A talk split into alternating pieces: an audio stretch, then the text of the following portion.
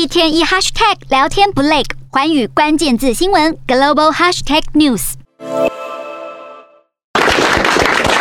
乌克兰总统泽伦斯基来到乌东探视前线军人，并且颁发奖章，感谢这些士兵的奉献。泽伦斯基一脸严肃听取战情报告，而也让他很担心的是，俄罗斯持续封锁黑海港口，让乌克兰已经收成的谷物无法出口。到了秋天，会有越来越多谷物卡关。先前美国科技公司拍下的卫星影像就显示，俄国船只在偷运乌国谷物。现在更传出，俄国把这些粮食偷卖掉。美国对此表示，这项消息具有可信度。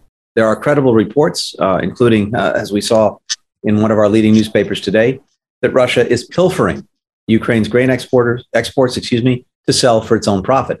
俄国总统普京的亲密盟友白俄罗斯先前表示，乌克兰谷物能以铁路跨越白俄罗斯，接着经由白俄上方的波罗的海出口，前提是白俄的货物也获准从这些港口输出。普京也称这是解决办法，但遭到泽伦斯基拒绝。泽伦斯基表示，乌克兰在和英国与土耳其商讨一种方式，也就是在第三国海军的护卫下，协助乌克兰粮食从黑海安全出口。外媒认为，普京想用粮食问题引发的非洲或中东难民危机，逼迫西方先让步。倘若如此，将更加证实俄国把粮食当武器用来威胁西方，但酿成的却是全球粮食危机。